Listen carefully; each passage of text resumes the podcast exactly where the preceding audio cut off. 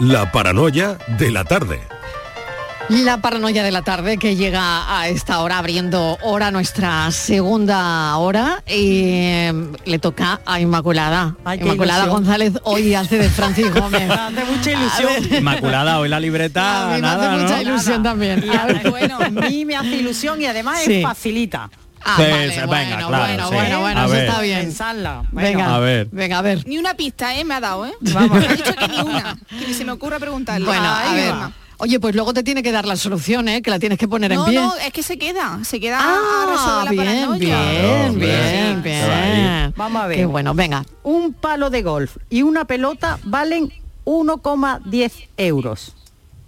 El palo supera el precio de la pelota en un euro. ¿Cuánto vale la pelota? La pelota que bota, una mano se va a la otra. Vale, oye, repetimos, Sí, Inma, por favor, venga, porque ahora la primera vez es como para Sí. sorprender. Calentar un poquito el cerebro, porque, Sí, se está madre calentando. mía. Y, y la segunda, y la segunda ya sería, eh, bueno, para prestar atención. Eso es. Venga. Un, un palo de golf y una pelota Venga. valen 1,10 euros. Baratito, ¿eh? Es muy barato. Lo, lo he puesto barato para que todo el mundo pueda comprarlo. El palo, el palo supera el precio de la pelota en un euro. ¿Cuánto vale la pelota? 10 céntimos. Tan fácil, tan fácil no, No, lo puede. no. Tan fácil no, No, lo va a poner, no, eso tenlo no, claro. Nada, a llamar, con 10. a escribir. Eh, al algo hay WhatsApp. aquí que no. Bueno, si lo saben, hay. si lo saben los oyentes, llamen a Inmaculada González, que se va a poner muy contenta. Sí, sí. Pero muy contenta. Venga, vamos. La paranoia de la tarde. Sevilla. Canal Sur Radio. Vuelve el Oktoberfest al Mercado Lonja del Barranco. Del jueves 20 al domingo 23 de octubre, ven a disfrutar de la más típica gastronomía alemana y la música en directo cada día de Doctor Diablo. Vente al Oktoberfest en el Mercado Lonja del Barranco. ¿Planeando salir de escapada o de fin de semana? Recuerda, hay otra Sevilla. Asómate a la provincia y disfruta de un turismo seguro en cada uno de sus espacios naturales, pueblos monumentales y alojamientos. Cambia de vistas. ProDetour Turismo de la Provincia, Diputación de Sevilla. Atención Sevilla. Debido al gran éxito de público, la exposición Bodies se prorroga hasta el 30 de octubre. Cuerpos humanos reales. Bodies. Extraordinario, alucinante, educativa. Instalada en el centro comercial Plaza de Armas hasta el 30 de octubre. Venta de entradas en taquilla, exposición y en bodies.es. Bienvenidos a Sacaba. Mil metros de electrodomésticos con primeras marcas. Grupos Whirlpool, Bosch y Electrolux. Frigoríficos, lavadoras, hornos, vitros. ¿Quieres más? Aires acondicionados, aspiradoras, pequeños electrodomésticos. Y financiamos en 12 o 20 meses sin intereses solo tú y Sacaba. Tu tienda de electrodomésticos en el Polígono Store en calle nivel 23. Ven a ver nuestra exposición y sus 25 años de experiencia. Sacaba. Si buscas vehículos de ocasión kilómetro cero y seminuevos, esta es tu mejor ocasión. Llega el Salón del Motor de Ocasión de Sevilla del 28 de octubre al 1 de noviembre en Fides. Las principales marcas y modelos en un único espacio. Recuerda, si quieres cambiar de vehículo, del 28 de octubre al 1 de noviembre en Fides, tu mejor ocasión. Este viernes en el Eurojackpot de la 11 por solo 2 euros hay un bote de 82 millones. Y tan tatara millonario porque con el Eurojackpot, el mega sorteo europeo de la 11, no solo te haces millonario tú, también tus hijos y los hijos de tus hijos y los hijos de los hijos de tus hijos. Compra ya tu Eurojackpot de la 11, que son 82 millones. Eurojackpot de la 11, millonario por los siglos de los siglos. A todos los que jugáis a la 11, bien jugado. Juega responsablemente y solo si eres mayor de edad. La mañana de Andalucía con Jesús Vigorra te invita este viernes a disfrutar del programa en la Universidad de Córdoba. Queremos celebrar sus 50 años de vida y el 175 aniversario de la creación de la Facultad de Veterinaria, referencia en toda España y buque insignia de la Universidad de Córdoba. La mañana de Andalucía con Jesús Vigorra. Este viernes 21 de octubre, edición especial desde la Universidad de Córdoba. Con la colaboración de la Universidad de Córdoba. ¿Y tú? ¿Qué radio escuchas? Y desde el pelotazo o desde el yuyu, escucho casi todas partes de cada hora. Escucho a Vigorra. Mi programa favorito es El Club de los Primeros, el Yuyu, Vigorra. Manolo Gordo, que también los fines de semana pone una musiquilla muy buena y nos acompaña mucho. Canal Sur Radio, la radio de Andalucía. Yo escucho Canal Sur Radio. En Canal Sur Radio, por tu salud, responde siempre a tus dudas. Hoy vamos a hablar del hígado, mejor dicho, de las enfermedades hepáticas. La detección precoz y la prevención son claves aquí también para evitar sus consecuencias. Nos visitan los mejores especialistas y esperamos tus comunicaciones en directo. Envíanos tus consultas desde ya en una nota de voz al 616-135-135. Por tu salud, desde las 6 de la tarde con Enrique Jesús Moreno. Más Andalucía, más Canal Sur Radio. La tarde de Canal Sur Radio con Mariló Maldonado.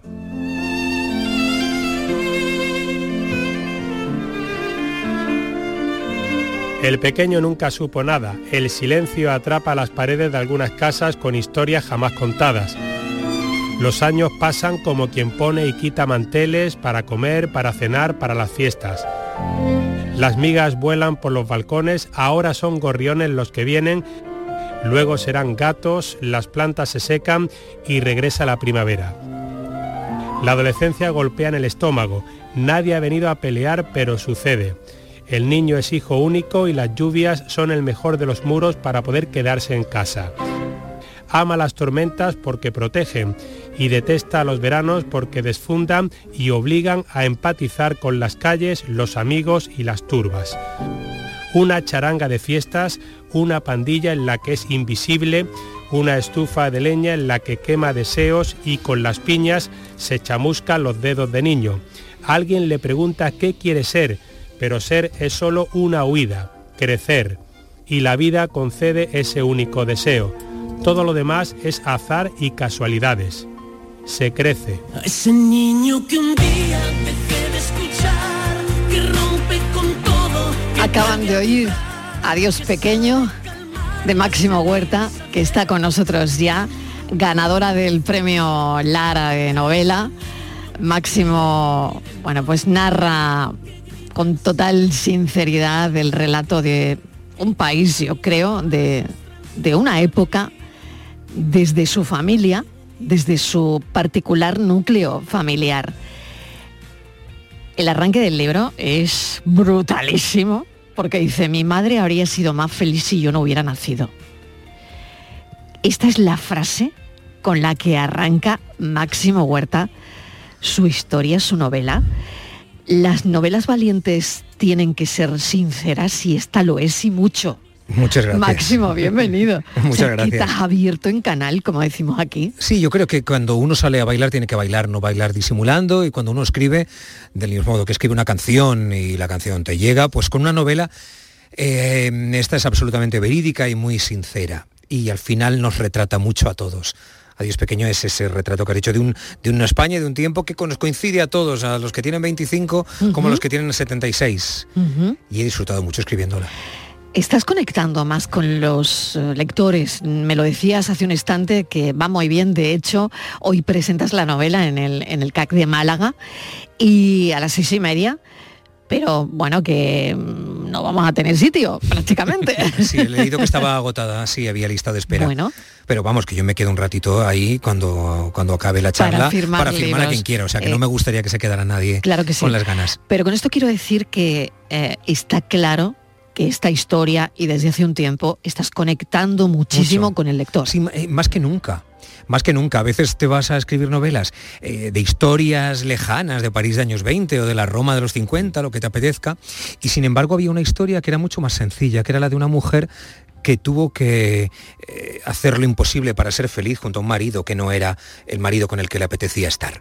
Y construir una vida como dos extraños. Y eso creo que es demasiado común eh, a muchas mujeres que dejaron de ser mujeres para ser solo madres o para ser solo esposas.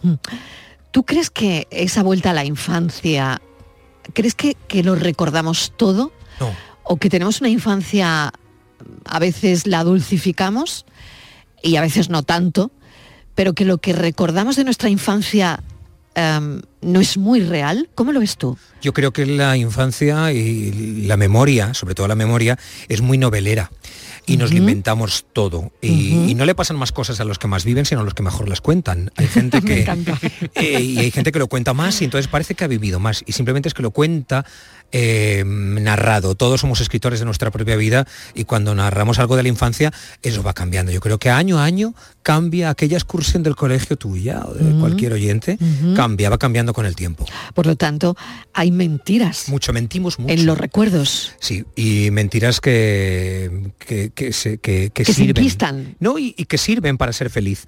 Hay mentiras que sirven para ser feliz. Hay mentiras en la familia, hay mentiras en la pareja y que ayudan a que todo vaya mejor. Hay mentiras en un país y, y la mentira ayuda. La mentira no tiene las patas cortas, les tiene, como decía una amiga mía, las tiene largas y bellísimas. O sea, corre más rápida que la verdad.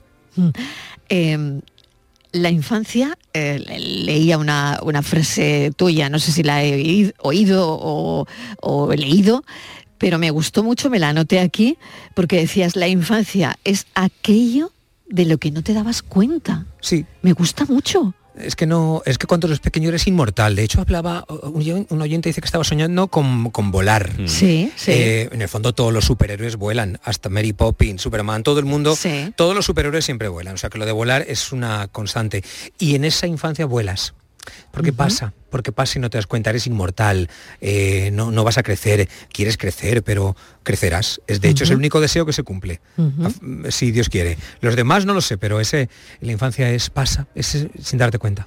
Todas las familias guardan secretos, guardamos secretos, todas las familias. Sí, y a veces conscientemente, otras inconscientemente, pero eh, yo creo que hay una frase que les sonará a muchos de esto que se quede en casa. Esto, esto no hace falta que se entere tu tía, tu padre que no, se, que no te escuche, tu madre que no se entere. Eh, El silencio y, mm, te protege. Te protege eh, muchísimo y ese silencio es lo que ha mantenido a, a muchas parejas a lo mejor a- adelante y, y a, y a construir su vida. Ese silencio de no contarlo todo. Por lo tanto, de alguna manera nos sentimos, eh, y de ahí la conexión con los oyentes y con los lectores, eh, con Adiós Pequeño, porque de alguna manera las familias nos parecemos dentro de una misma generación. Más allá de donde naces, con el acento, más allá del clima que tengas, eh, de la- mm, si tienes mar o si tienes zona, eh, zona seca, las familias, incluso a pesar de, de las eh, generaciones que van saltándose, al final te vas pareciendo, te pareces mucho. Hay un día en el que tú te miras y eres tu padre afeitándose. Eh, incluso tu madre poniendo la mano así hacia adentro o removiendo el café como Mm. ella. Y hay un momento en el que dices, nos vamos pareciendo muchísimo y se parece el del cuarto al del tercero A, se parece el del, el del adosado al Es de la esquina, eh, te vas pareciendo en los errores y sin embargo, pareciéndote, no sirven los consejos. Porque los consejos de una familia no sirven para otra. Y, y a pesar de las similitudes, no te sirven porque mm, a ti te vale lo que te vale. Has indagado mucho en, en el álbum familiar, probablemente. Has buscado muchas fotos. Bueno, y- pero mm, ¿sabes lo que me cuesta eso? Es que mi madre foto que foto que rompe. ¿En serio? Oh, sí, Marilo. O sea, tengo que ir yo escondiéndolas porque mi madre no quiere ver el pasado. O sea, se niega. Eh, entonces, eh, las fotos, cu- cuando ve una foto, ¡boom!, hace frum, le hace trizas. Entonces yo a veces he recogido fotos y las tengo pegadas, porque ella no quiere ver, no quiere ver. Y entonces yo empecé a darme cuenta que en unas fotos ella dejó de sonreír. Y es cuando empiezo a estar yo en, el, en la vida. Entonces veía que con sus amigas, con las fallas, con las fiestas, en la procesión, en los toros, era una mujer, una joven feliz. Pero a partir de peinada, arreglada, aquellas mujeres de los 50, ¿no? Pero hay un momento en el que ya no hay fotos de mujer feliz. Y yo creo que eso es lo que la hace eh, buscar y romperlas. Y de ahí la frase con la que arrancas el libro. Sí, absolutamente. Eso no significa que no me que no quiera yo a mi madre, me quiere mucho, nos queremos incluso tóxicamente a veces, ¿eh? Fatal, nos queremos fatal. Y so- ella dice, soy incapaz de decir te quiero y estas cosas, y me lo dice como enfadada incluso, ¿eh? Ya me lo dice enfadada. La he llamado ahora, ¿qué haces? No, ya pasé a la perra, estoy aquí tranquilita. Y digo, vale. Eso no significa que yo no sea consciente y no puedo ser tan egoísta de pensar que yo o co- cual los hijos o las hijas podemos destrozar la vida de alguien que era libre, feliz y autónomo y que de pronto mm, un embarazo que no esperas puede transformar una vida. Entonces yo soy consciente de que mi madre habría sido mucho más feliz. No quiere decir que no nos queramos, pero yo sé que cambió la perspectiva de una mujer eh, que viajaba, que se casó tarde, pues porque le tocó con alguien que de pronto había salido a bailar. Y, y ya está. Y ese baile se convirtió en un billete de ave sin salida, o sea, para siempre. Creo que representa también eh, la historia de muchas mujeres de la época. No sabes lo que te cuentan en cada firma. Claro. Cuántas voz en voz baja De ahí la conexión. Hay Otra vez volvemos tremenda. a la conexión. Y no, alguien estará pensando, seguro que las mujeres de 70, 80, no, de 30. ¿De qué hago yo con este? O incluso al revés, ellos. Lo que pasa es que el hombre siempre gestiona la vida a su manera, eh, mm, más eh, ruda. Eh, ¿Cuántas me han contado que, claro, que, que ya estaban ahí dentro de ese peaje y no había manera de encontrar la salida a la autopista? Y eso es muy, ha sido muy común a madres, abuelas, y, y por eso en la historia, en Adiós Pequeño, muchos se encuentran. Tú has llegado a interiorizar, eh, bueno, la protagonista que se llama Clara, que es tu madre, has llegado a interiorizar eh, ver a tu madre y a tu padre como mujer y hombre, no como progenitores. Eh, yo los- no, no tengo fotos de los dos juntos. No me lo puedo creer. Mm, creo que alguna, for- mm, alguna forzada ya en la vejez de mi padre con la perra. No hay fotos no, no de hay- ellos. No, no, juntos no. No, no. Eh, yo me los he imaginado con la ficción. Eh, eh, pensando cómo serían paseando por las calles de Utiel, paseando de campo. Ujú, claro, que eh, sale Utiel y sale Buñuel. Eh, claro. Y claro, también, también uh, tuvieron que tener momentos agradables, pero me los he tenido que inventar. No me los han contado. Ni ella ni él. Nunca me los contaron. Entonces yo me los he tenido que imaginar como hombre como mujer, porque él además fue chaval, bailaba, sería un rebelde, sería muy burro por el carácter que tenía, porque mi padre tenía tremendo carácter. Entonces me lo imagino cómo sería ese carácter a los, a los 20, yo qué sé, a los 15, cómo era ese chaval de una familia también dura en la que tampoco había te quiero. Si mi madre, eh, una mujer coqueta, bellísima, eh, feliz con sus amigas de un sitio a otro, viajando en tiempos de, de la sección femenina, eh, ¿cómo era? Los tuve que imaginar, me ha costado. Pero yo creo que es un ejercicio que podemos hacer todos, dejar de imaginar a los padres como padres o a los abuelos y ponerles cara de hombre y de mujer. No lo hacemos. Y no lo hacemos porque somos... muy- Y preguntarles, ¿qué querías ser de mayor? No lo hacemos. A la abuela. Muchos no le han preguntado a su madre, ¿qué quería ser? Nunca. Creemos, es nuestra madre, es nuestra ¿Con qué abuela, ya está. soñabas, no? Hoy ¿Qué fíjate querías ser? Sí, me encanta hemos- lo que estabas, te estaba oyendo. Me- hemos hablado de los sueños.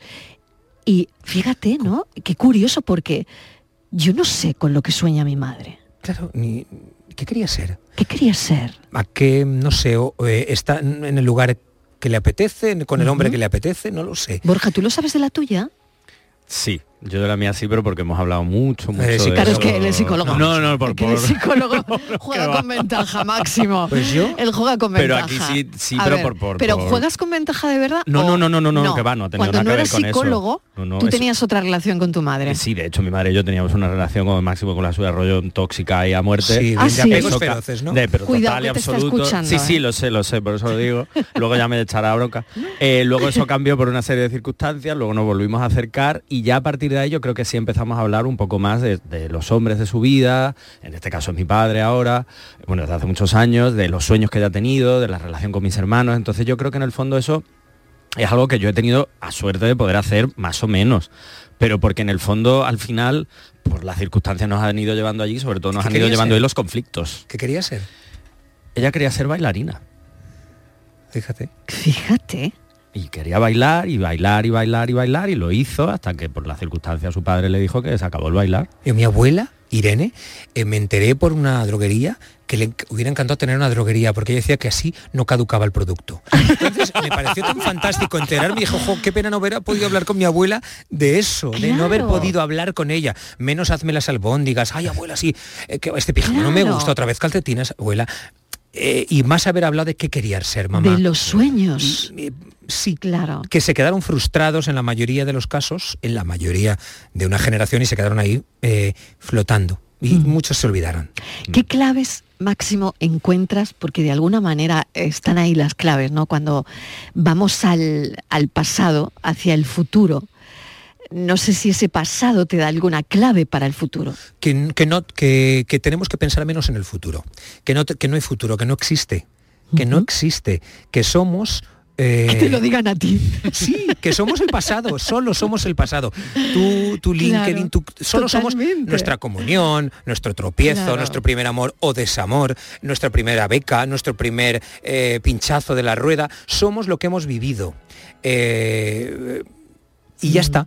Mañana no. No, es que no existe. Eh, entonces es bueno a veces, yo creo que es bueno recordar, no es melancolía ni nostalgia, es que no es bueno recordar quién eres, de dónde vienes, de dónde vinieron los tuyos, cómo es tu ciudad, qué calles paseabas, donde hay unos recreativos de pequeño ahora hay un banco. O sea, mm, que- que eso es lo que eres. Y eso es bueno a veces echarle una vista, pues no tenemos otra cosa, si es que solo tenemos eh, algo que no podemos visitar, por cierto. Solo tienes precisamente algo que no puedes ni visitar. Es así como surge este libro, Máximo, el hecho de, de quiero revisitar mi infancia, mi vida, mi... Mira, yo soy muy de pueblo, ¿eh?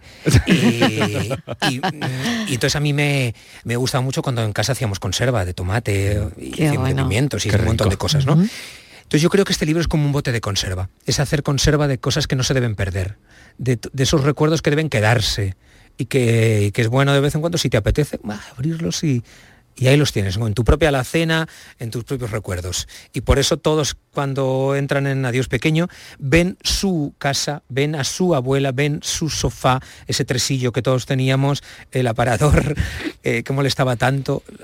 Y es eso lo que se encuentra cada lector, se encuentra en su propio espejo. Y yo creo que es, es bonito hacer esos botes de conserva. Mm, Qué bueno. Eh, no quiero mm, cortar el rollito de esta conversación tan maravillosa, me está encantando, ¿no? Esta, esta charla, ¿no? Es como mm, eh, cada uno de nosotros no está, está volviendo suyo, con esta ¿verdad? charla Sí. a, a los sitios, ¿no? A los sitios que hay que revisitar. Pero no me sale llamarte exministro de Cultura. Ah, pues en el tren hay dos que me han dicho, exministro ahora. Bueno, exministro no, ¿En serio? No, dos viniendo. Que, el- mira, que, mira que cuesta venir de Valencia a Málaga, ¿eh? Eh, cuesta, cuesta. Es que todo está pensado para Madrid. Me Todo. en todo Madrid. ¿eh? Reivindicamos desde aquí. Comunidad valenciana conectada con Andalucía. Favor, si es que somos muy parecidos, de hay que hecho, es que somos súper iguales. ¿Eh? Andalucía, Sí, hombre. somos súper iguales. Claro que me, han- sí. y me lo han pedido en un directo de Instagram, por favor, dilo que estemos más comunicados. Eh, pero en el tren venía y me han dicho, han dicho dos, hola, señor ministro. Y digo, ay, Dios mío, por favor, olvídate. Eh, yo vuelto, ya. Que digo, yo ya "Hola". me he olvidado. ¿Tú te has olvidado? Sí, eso es una montaña rusa en la que te subes, dura muy poquito y dices, "Ta- para este viaje he pagado tres euros con los Oye, niños. has visto la noticia del día, ¿cuál es, no? Liz Truss, que ya Sí. no es primer ministro. Pues fíjate, yo me estoy, eh, no sé las circunstancias, porque a veces hay personales también detrás de las políticas, Eh, pero estoy muy a favor de la gente que dimite tranquilamente y se va, porque una, demuestras que tú no estás pegado a la silla con pegamento, que no vives de eso y que puedes irte y que ya cuando tantas veces se dice a la gente, oye, a ver si dimite tal y no... eh, pues para tres que lo hacen luego se burlan, ¿no? O sea que si no, si no se dimite mal, pero si se dimite también se hace ironía. ¡Qué poco dura!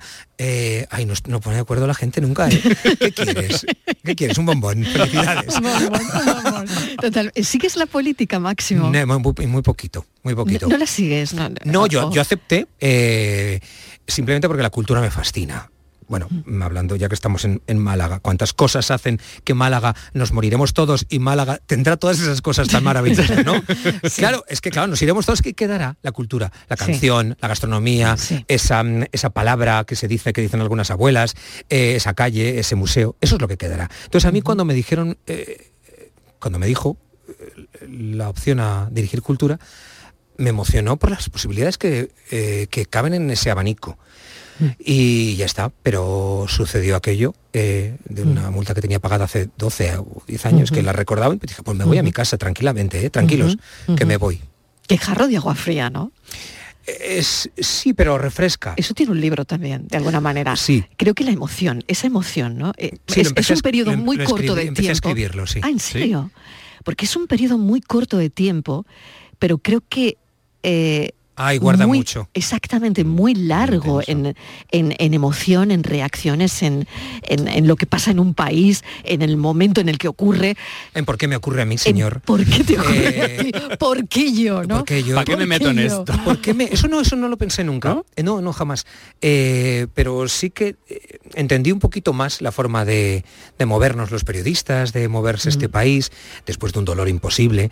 eh, porque decían, ¿tanto te dolió? Pues sí, porque cada uno es de una manera y cada uno tiene una piel. Y la misma caída, un niño se ve corriendo a la media arriba y otro le duele más. eh, pues cada uno somos de una manera. Entonces a mí me dolió muchísimo y empecé terapia con, con psicólogo. O sea, y creo que es fundamental porque entré en una depresión dur- durísima, durísima. No, no se la recomiendo a nadie, como yo, yo que se habla ahora más de salud mental, eh, me molestaba que entonces se burlaban cuando tú eso no necesitas. Yo necesitaba ese después de una falta de autoestima terrorífica. Porque crees que eres lo que están diciendo. Creen- crees que eres malo. Te están diciendo que eres malo y tú te lo crees. Y eso sucede mucho en un colegio y sucede también de mayor. Es que era un bullying en toda regla al final. Sí, sí, sí. Es decir, es, es un acoso, es verdad, eh, porque todo el mundo hace bromas de algo que a ti te está doliendo, de algo que tú no te esperabas y, y de algo que te has comido sin comerlo ni beberlo. Bueno, sí, y además una cosa que está cerrada, que ya estaba. O sea, Exacto. no te- es que no te pueden decir, es que no lo tiene. No, no, es que ya Mm. estaba, ya, ya Mm. estaba. Eh, con lo Mm. cual, bueno, pues la vida va hacia adelante. Yo ahora ya la ropa de invierno ya la tengo. Aquella la tengo muy guardada. Y haces bien, y haces bien. ¿Con qué sueñas, Máximo? Pues mira, Sé que con la política no. No, no. Pues mira, últimamente soñé una cosa rarísima y era yo que no tengo, llevo un anillo de, de- de plata de, Sí. de- de Santa Rita, que vas a flipar, que me robaban las joyas, pero dejaban el oro o la plata, que robaban las piedras, eh, los Esto es muy de cuento infantil, las piedras, la- sí. eh, que todas- en el sueño todas eran de muchos colores y muy grandes, eh, muy de estrella de Hollywood, y, y lo robaban todo y dejaban solo el, el engarce. O sea, simplemente no sé qué tiene eso, qué sentido tiene, pero ese es el último sueño.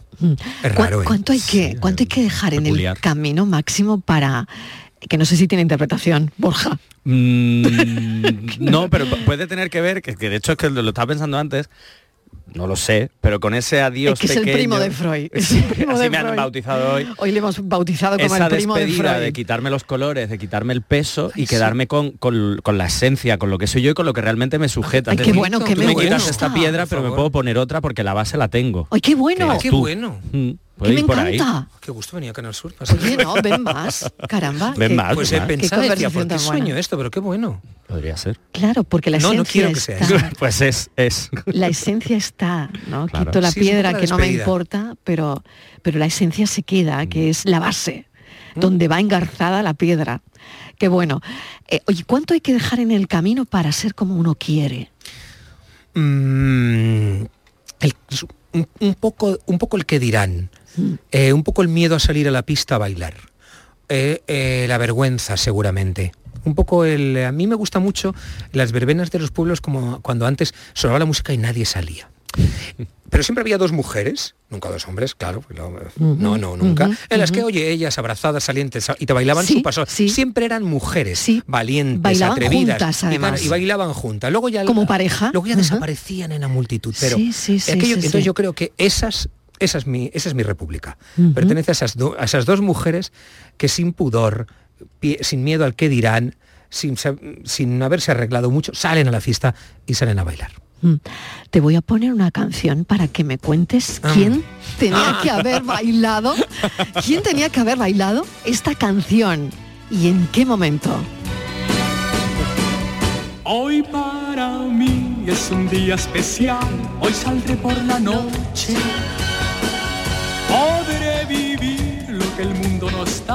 Cuando el sol ya se esconde. Hombre, le podría decir a los oyentes que si lo quieren saber, vayan al libro y compren el libro. Pero yo sé que Máximo nos lo va a contar. Sí, eh, pues estas semanas, eh, como cuando una madre de, de los 85 tiene más memoria del pasado que la reciente, no sabe qué ha comido mi madre, la demencia va haciendo carcoma, pero el pasado lo recuerda de pronto y dice, yo siempre ponía los discos cuando iba a aquella casa. Yo siempre ponía los discos y aquel día yo quería poner, como siempre, mi gran noche, para bailar con Alejandro. Pero Alejandro, cuando yo me giré y puse el disco, estaba bailando con otra. Y ella del enfado se fue y ya nunca más bailó con él. Y él se casó con otra. Y ese fue el gran amor de, Clara, del personaje de la novela, de mi madre, que, que no bailó nunca el Mi Gran Noche. Pero yo muchos años después dije, lo vas a bailar con Rafael. Y me la llevé a un concierto a Rafael, como soy amigo de Rafael. Dije, no, aquel Alejandro se va a joder, porque tú vas a bailarlo con el original. Y ella, c- 60 años después, bailó Mi Gran Noche con Rafael. ¿Qué misterio habrá puede ser mi gran noche. Y al despertar ya mi vida sabrá algo que no conoce. No hemos hablado de tu padre casi nada. Uy, pues fíjate, hablo mucho últimamente. yo. ¿Sí? No, hemos hablado muy poco. Mm, No sé por qué, la verdad. Hemos, Es que mi eh, padre y yo eh, tampoco hablamos Hemos hablado de ti, hemos hablado de ti. Pero ¿cómo era esa relación con, con tu padre? Yo creo que pertenece a muchos padres. Mira, Luis Landero presentó la novela, maravilloso escritor eh, extremeño, y dijo, en tu padre he visto al mío. Tiene Ujú. 79 años. Y ese tipo de padre ha ido viviendo a lo largo de muchas décadas. Y eran padres de esos que pedían respeto pero daban miedo. Que cuando se oía la llave de que llegaban, eh, te cuadrabas casi. Y a veces no tenían nada que decir. No te entendió. Ni, no nos entendimos jamás. Y es una pena. Eh, yo lo, cuando sus últimos tres años eh, de vida mm, fue un regalo de la vida. Porque mm, nos mirábamos y nos contábamos cosas. Y es eh, mm, de las pocas fotos que tengo, tengo esa foto con él, los dos apoyados en una barandilla, y en los dos se ve como una paz, como una cara de paz, como de perdón, de "Ah, va, hemos llegado tarde a, est- a esta partida. Pero aquí estamos. Y, y fue realmente. eh, doy gracias a la vida, como decía la canción, por, por esos últimos años. Hay una despedida en el libro y yo le aconsejo a los oyentes que, que vayan a ella porque merece mucho la pena. No sé si quieres añadir algo más, Borges. Yo estoy aquí encantada, pero me coge el tiempo. Le voy a tener que decir a la persona que hace el boletín informativo que se Se espere. espera un poquito, que retrasamos cinco minutos. Pero bueno, estoy encantada. Sí, porque había una cosa, Máximo, es que el, el- el libro se llama Adiós Pequeño, pero no me has, no lo he sentido como una despedida de ese niño o a ese Pero en el libro sí está, ¿no? Sí, como- Creo, creo, ¿no? Es que hay dos, adiós pequeño, al mismo tiempo es como la madre en la vejez, como si dijera adiós pequeño. Como que la madre se va y al mismo tiempo es eh, uno ya ha llegado a la madurez Él. que dice adiós, ya se va la infancia, aunque de la infancia nunca te desprendes. Claro, esa sensación me no, ha quedado. No te desprendes nunca. Obviamente hay una, una despedida objetiva y Sí. real, pero no he tenido la sensación de esa despedida desde la madurez de decir, bueno, No. adiós a este niño, sino más bien es un abrazo como de encuentro, un abrazo como decir, oye, esto es lo que somos, venimos de aquí, ese pasado que tú decías, y ahora vamos a caminar lo que nos queda. Yo creo que al niño no hay que despedirlo nunca porque es perder la, la capacidad de sorpresa. Entonces yo creo, eh, y aquí la tenéis en la radio, esa capacidad sorprendente, sorpre- sorprendente ante un nuevo oyente que te dice una barbaridad o sí. ante una frase que te que os- Yo creo que eso no hay que perderlo nunca porque eso sí que significaría matar al niño. Totalmente. Máximo. Gracias de verdad por, por este ratito juntos aquí, por compartir la radio con nosotros y, y tu creatividad, tu talento en este libro. Ahora, adiós pequeño. Máximo Huerta, gracias. Gracias.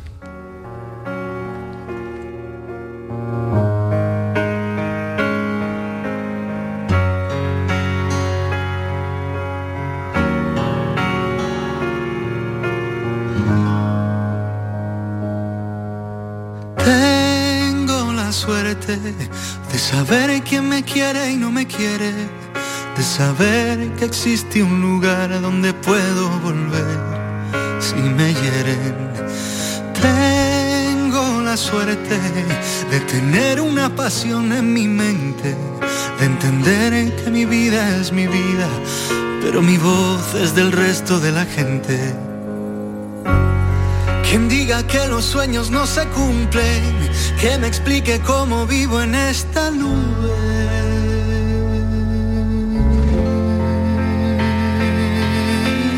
Sí, quizás me viste sonreír cuando más quería huir, pero lloré de la emoción cuando cantabas junto a mí. Vine para hacerte que desde el alma hasta el papel confieso que mi vida he dado siempre y siempre la daré. La tarde de Canal Sur Radio con Mariló Maldonado. También en nuestra app y en canalsur.es. Escuchas Canal Sur Radio en Sevilla. Los próximos días 21, 22 y 23 de octubre, Bormujos celebra su fiesta de la cerveza artesana, donde además de disfrutar de una amplia variedad de cervezas realizadas de forma artesanal por productores de la comarca, tendremos música en directo, amplia variedad de talleres temáticos, actividades para los más pequeños y gastronomía local. Te esperamos el 21, 22 y 23 de octubre en el recinto ferial. Bormujos, ciudad consciente. ¿Planeando salir de escapada o de fin de semana? Recuerda, hay otra Sevilla. Asómate a la provincia y disfruta de un turismo seguro en cada uno de sus espacios naturales, pueblos monumentales y alojamientos. Cambia de vistas. ProDetour Turismo de la Provincia, Diputación de Sevilla. Bienvenidos a Sacaba. Mil metros de electrodomésticos con primeras marcas. Grupos Whirlpool, Bosch y Electrolux. Frigoríficos, lavadoras, hornos, vitros. ¿Quieres más? Aires acondicionados, aspiradoras, pequeños electrodomésticos. Y financiamos en 12 o 20 meses sin intereses solo tú y Sacaba. Tu tienda de electrodomésticos en el Polígono Store en calle nivel 23. Ven a ver nuestra exposición y sus 25 años de experiencia. Sacaba. Vuelve el Oktoberfest al mercado Lonja del Barranco. Del jueves 20 al domingo 23 de octubre, ven a disfrutar de la más típica gastronomía alemana y la música en directo cada día de Doctor Diablo. Vente al Oktoberfest en el mercado Lonja del Barranco. Hola, soy Salvador Dalí. Y si además de avanzar en inteligencia artificial, investigamos más nuestra inteligencia natural, quizás así podamos vencer enfermedades como la que yo sufrí, el Parkinson. Apoyemos la investigación en enfermedades neurodegenerativas. Entra en fundacionreinasofía.es.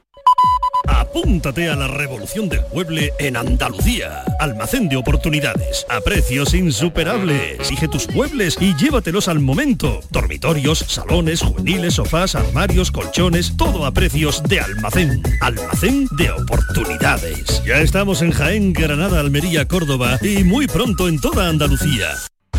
Si piensas hacer obras en tu vivienda, tenemos un plan. Si vais a reformar vuestro edificio, tenemos un plan. Porque en Andalucía hemos puesto en marcha el plan Ecovivienda, para que nuestro hogar sea más ecológico y accesible. Unas ayudas de hasta el 80% del coste de reformas en edificios y del 40% para obras en viviendas. Mejora de envolventes en fachadas y cubiertas, instalación de placas solares, aerotermia. Infórmate en la web del Plan Ecovivienda, en el marco del Plan de Recuperación, Transformación y Resiliencia financiado por la Unión Europea Next Generation Junta de Andalucía.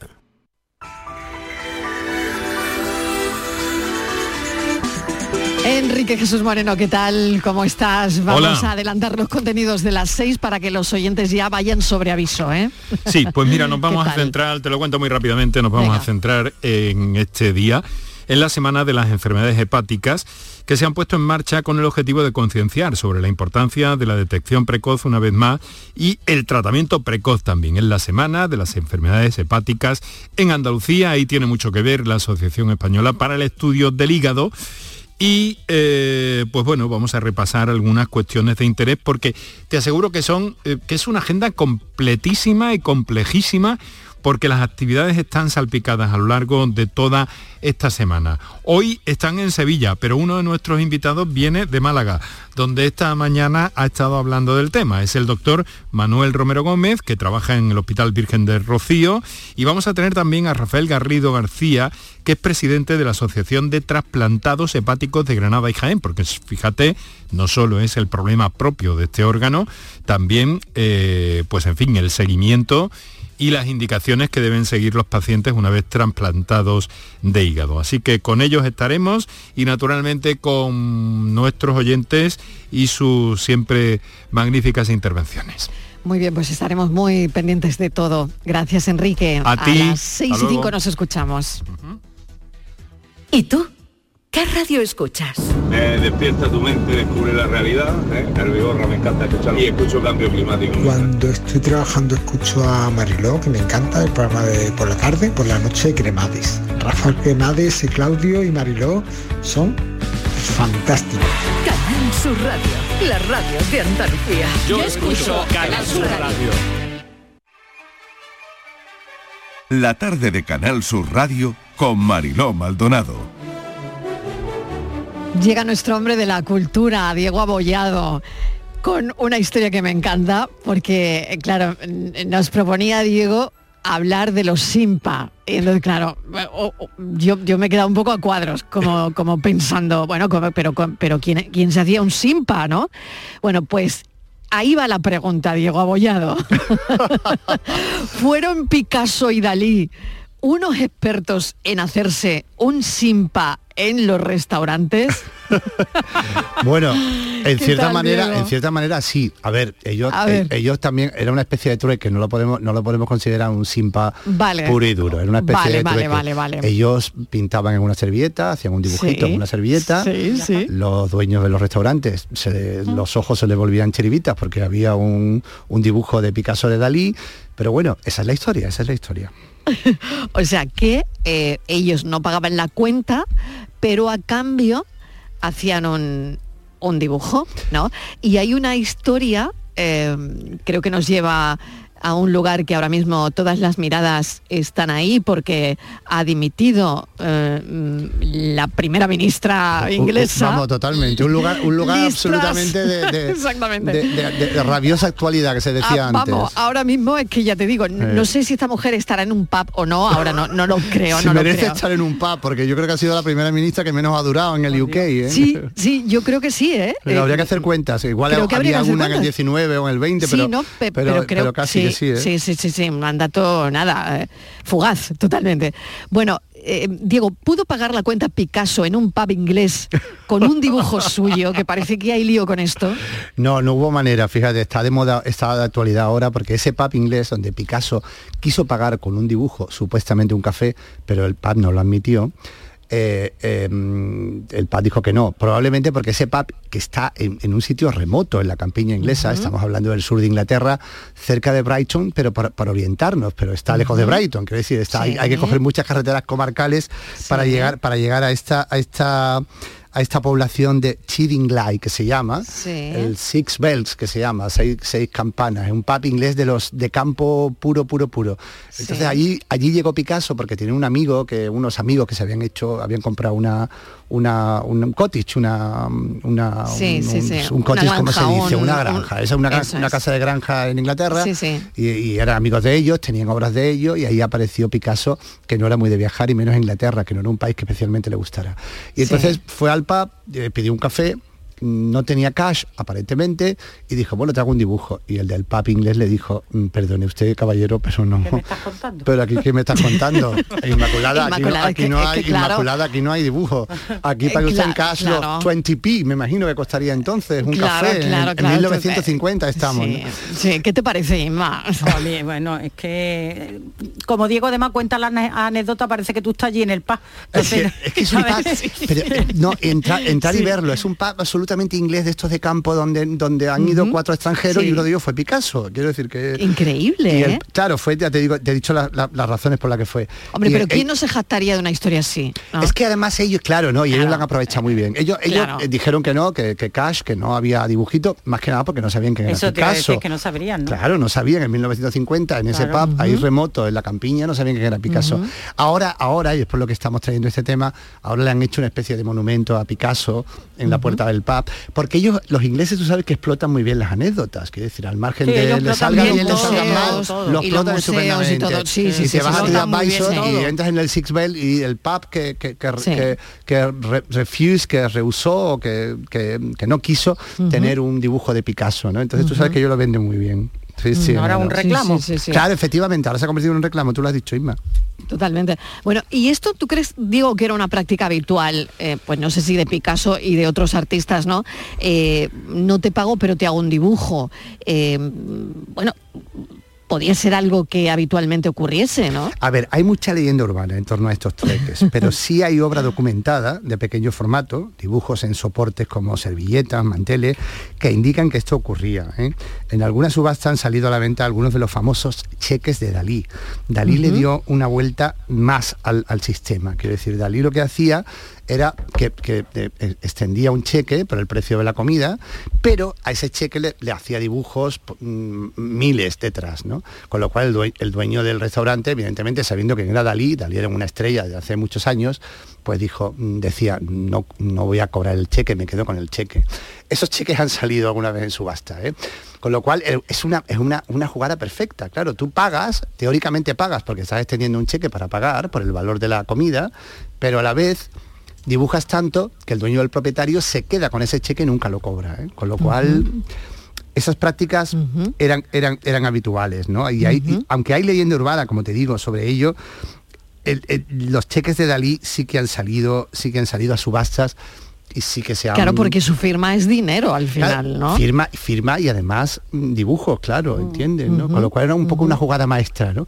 Yo me imagino que haría Dalí ahora que hay que pagar con el teléfono, seguro que hubiera inventado algo, porque Dalí tú sabes que estaba por encima de todos los tiempos y de todas las eras, ¿no? Y seguro que, hubiera inventado. Sí, te puede gustar o no, es verdad que, es verdad que hay mucha, hay, mucha leyenda Yo no soy muy de Dalí, ¿eh? la verdad, o sea que, bueno, igual pero que Dalí vale mucho, evidentemente. Vale mucho, vale mucho, pero bueno, no sé, en fin, que una dice lo que le gusta y lo que no. Pero es verdad que, es, como, es, como, una huelca de mm. tuerca brutal. Te, doy el cheque con mi dinero, no, no, te, no, te, doy un dibujo, te doy el cheque con el dinero, con la cantidad que es, pero te decoro tanto el cheque con dibujos y con firma que a ver quién tiene valor de cobrarlo, claro. Claro, claro, claro. Oye, ¿y si ha hecho rico alguien con algún dibujo de estos o algún dueño de algún restaurante?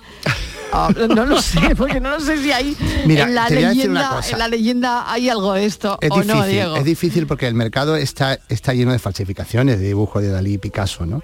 Son fáciles de falsificar y hay expertos magníficos que lo hacen, ¿no? Todos los dibujos que se venden en subasta, tanto de Dalí como de Picasso, necesitan una procedencia clara. Y esa procedencia no pasa por restaurantes y bares, quiero decir que de alguna manera pasan por las grandes galerías que vendían, que vendían su obra. ¿no? Pero, pero hay casos también, ¿eh? hay otros artistas, por ejemplo, hay un artista fantástico, un artista, mm, búsquenlo en internet, se llama Vox, murió hace pocos años, un artista contemporáneo, que pagaba no solo los restaurantes, pagaba todo, pagaba los taxis, lo pagaba todo con, con con dibujos suyos que imitaban a los, a los, a los billetes, es decir, ponía un billete, pues vivió entre Estados Unidos e Inglaterra. Entonces pagaba, él daba incluso un billete real, un billete de, 20 libras, por ejemplo, en Inglaterra, con la, con la, cara de la reina, y después daba un billete dibujado por él que, le hacía variaciones, ponía su cara, ponía, lo, enriquecía, ¿no? Y, y, normalmente el caso es que los usuarios pillaban, se quedaban con ese billete mm, no real, con ese billete de dibujo, ¿no? De hecho, incluso le costó hasta una condena, ¿no? Porque le hablaban de falsificación de billetes, que tampoco es real porque no, había intención de falsificar, era, era, un, algo totalmente mm, totalmente pueril, quiero decir, si lo vemos desde, ese punto de vista, ¿no? Pero sí que hay falsificaciones que han funcionado. ¿eh? Ahí está el caso Einstein. Einstein, tú sabes que era un científico, no, era, no era un pintor ni mucho menos, pero en el Hotel Imperial de, Tokio estuvo escribiendo unas reflexiones sobre la vida, cómo, cómo se llega al triunfo, cómo hay que renunciar a las cosas de la vida, una especie de frases de autoayuda. Y, y al botones del Hotel Imperial de Tokio se las dio. y le dijo al botones, guarda esto que va a valer mucho más que la propina que te pueda dar. Y hace poco se, se subastó esas, esas, esas indicaciones de Einstein por, por, una, por una cantidad realmente asombrosa, más de un millón y medio de dólares, ¿eh? que además estaba en la familia del botones, con lo cual solucionamos ahí la cosa, se quedó en casa. ¿eh? que a veces funciona, pero no es fácil, ¿eh? realmente no es fácil, ¿eh? hay, que, hay, que, hay que ser franco, porque como te digo, la procedencia de, lo, de, lo, de todas las obras, sobre todo de los grandes, y estamos hablando de dos grandes en este caso, que es Picasso y Dalí, necesitan una especie de, de procedencia clara de dónde vienen, cómo son nadie paga un dineral por un, por un supuesto dibujo de Picasso si no tenemos la certeza que viene, que, está avalado. Que, es su firma, ¿no? Está claro. Oye, nada, termina con un consejo para quien tenga un restaurante. Bueno, quien tenga un restaurante y uno de los grandes y quieren pagarle la cuenta con un dibujo. Del mundo mundial. Imagínate que Lucian Freud o Marcelo va a tu restaurante y... A ver, si te gusta el arte y lo sientes, si te gusta, cógelo, evidentemente, porque eso se queda para ti, al margen, del, al margen del, del valor que tiene evidentemente económico. Pero si no te gusta, pues entonces mm, que pague la cuenta, te quédate con el dibujo y tú le invitas a un par de botellas de, de Don Periñón, por ejemplo, y quedamos bien. ¿Te parece bien, pues Inmaculada? Que tú, eres, parece bien. que tú eres muy Sí. diplomática como yo y sabemos resolver las cosas. Oye, ella lo que sí sabe resolver es la paranoia de hoy. Hombre, eso, Hoy eso ella, ahí no falla, ahí no falla. Le ha tocado, le ha se- tocado a ella se viene ponerla hoy, arriba, ¿eh? Se viene arriba, Sí. nunca he visto a Inmaculada desarrollando. Más emocionada que hoy con la paranoia. venga, venga, oye, pues venga, que la ponemos en pie. Inma, te toca. Bueno, repetimos, ¿no? ¿Cómo era? Claro, claro. Bueno, Sí. pues un palo de gol, Diego, y una pelota valen 1,10 euros. Vale. El palo supera a la pelota en un, en un euro. ¿Cuánto vale la pelota? Yo diría que 10 céntimos, pero evidentemente Yo también he dicho mal. lo mismo. Pero evidentemente Todo, eh, estamos mal, eso es lo fácil, claro, Mariló. Diego, el nada, camino fácil, dar la en las paranoias de no. Francis, el camino fácil Sí, nunca vale. Claro, nunca vale. Y en las de Inma tampoco. Porque yo he aprendido de Francis. Oye, éxito de público. Sí, Éxito madre de público. eh, de público. Escuchemos a los oyentes. Buenas tardes de nuevo. Pa- Para la paranoia de hoy, si el palo supera en un euro y es un euro 10, pues son 5 céntimos la pelota y un euro, y un euro 5 el palo. Vuelve a casa, Pues me encanta, eso es lo que más me gusta. Llevamos tres días y te echamos de menos ya. Vuelve a casa, vuelve. Ay, que me jogo. Vuélvete ya. Eh, Francis, Juan de Córdoba, o mío, vuelve, vuelve ya, por favor, que, que tú no sabes de verdad. Además sé que me estás escuchando. Tú, tú no sabes de verdad la que están formando aquí tus compañeros sorteándose aquí el enigma. Un cachondeo. Vuelve ya, Francis, cafelito y vuelta al cole. Y vuelta al cole, Buenas vuelta al tardes, cole. equipo. A ver, soy Mari Carmen de Sevilla y vengo en el coche con mi hija Elena, ella tiene 11 años. De eso se trata. Y ella dice que la pelota de golf vale 5 céntimos. Pero Tú y yo mm, estamos no fatal. entiendo muy bien el por qué. A ver si ella quiere explicar por qué. Hola. Inmaculada.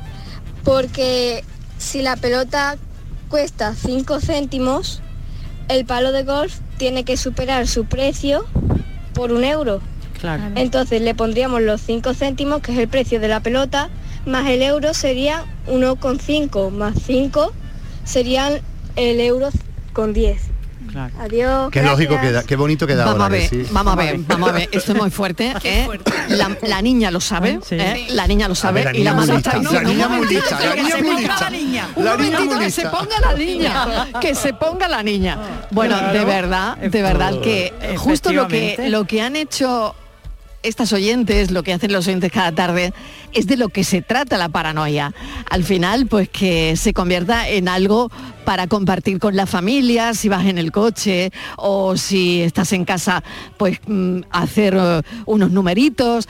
De eso se trata y desde luego ha quedado perfectamente plasmado Y con, con esta madre y esta hija que no sé si habrán adivinado. Sí, lo han Lo han adivinado y lo cuadrado, han lo han explicado perfectamente. Lo Lo han dicho con una autoridad cuadrado, que, que- que eso no tiene, eso no tiene. vamos, Felicidades. no tiene es que eh, lo primero que se nos viene, que es lo que Francis siempre Sí. nos pone, es Claro, lo primero, el es engaño, 1,10. el Pero engaño. 1,10 costaría la pelota, costaría el palo 90 céntimos, no un euro Claro. más. Es verdad, es verdad. Claro, claro. Menos mal que tú estás Qué ahí bien lo ha ¿eh? contado. Qué bien lo ha contado. Oye, qué, bonito. bien Dile lo a ha Francis que contado la enhorabuena, ¿eh? No sé si está ahí, dile que enhorabuena, Sí. ¿eh? No, está de No, vacaciones, se ha ido y nos ha dejado el marrón a el nosotros. Pues lo ha bordado, fíjate, se ha ido el abordado. Hay que, hay, que- hay que echarlo, hay que echarlo, Inmaculada. Hay que No, echarlo. no, no, Francis, vuelve, vuelve. Porque si no, eh, Ay, qué bueno. que yo me pongo las pilas con Francis. Sí, sí, ya te bueno, veo, qué ya te bueno. veo. Inmaculada, mil gracias, de verdad. Gracias Gracias. Patri. Hasta mañana. Diego Abollado, mil gracias porque me ha encantado el tema de hoy. el simpa de los simpa, grandes simpa, que lo hacían, ¿eh? artistas, Ellos de los decían que era, grandes que era un pintores. poco una performance, que no era real, que no era tal, pero Ya era un simpa, ¿eh? Vamos era a un ver. simpa en toda regla, de Picasso y de Dalí y de alguno que otro que no hemos contado. Bueno, pensamos.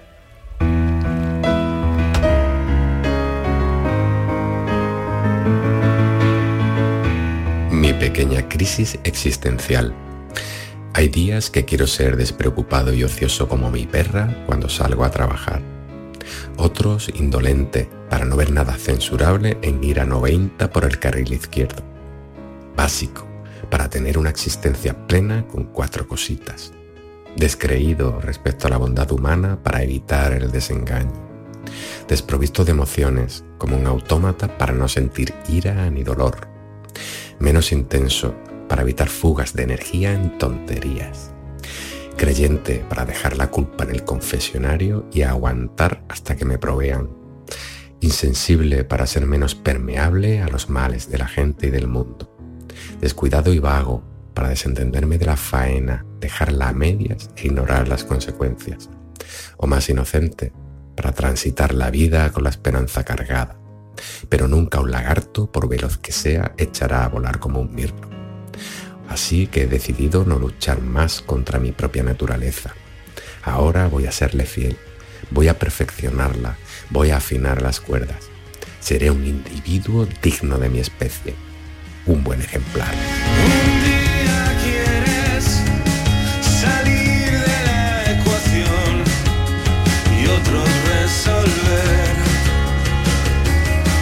Jesús Corrales San Vicente es nuestro pensador de hoy, con un pensamiento que nos va a dar alguna que otra vuelta mm, a la cabeza.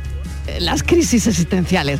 Bueno, quiero aprovechar también para dar la enhorabuena a Raúl Zurita, que es premio Federico García Lorca de poesía. Y tengo aquí una, una poesía suya, a ver si me da tiempo. Eh, se llama Diálogo, verás un mar de piedras, verás margaritas en el mar, verás un dios de hambre, verás el hambre, verás figuras como flores, verás un desierto, verás el mar en el desierto, verás tu odio, verás un país de sed, verás acantilados de agua, verás nombres en fuga, verás la sed, verás amores en fuga, verás el poco amor, verás flores como piedras, verás. Y mañana estaremos aquí contándote la vida a las 3 en punto de la tarde. Adiós.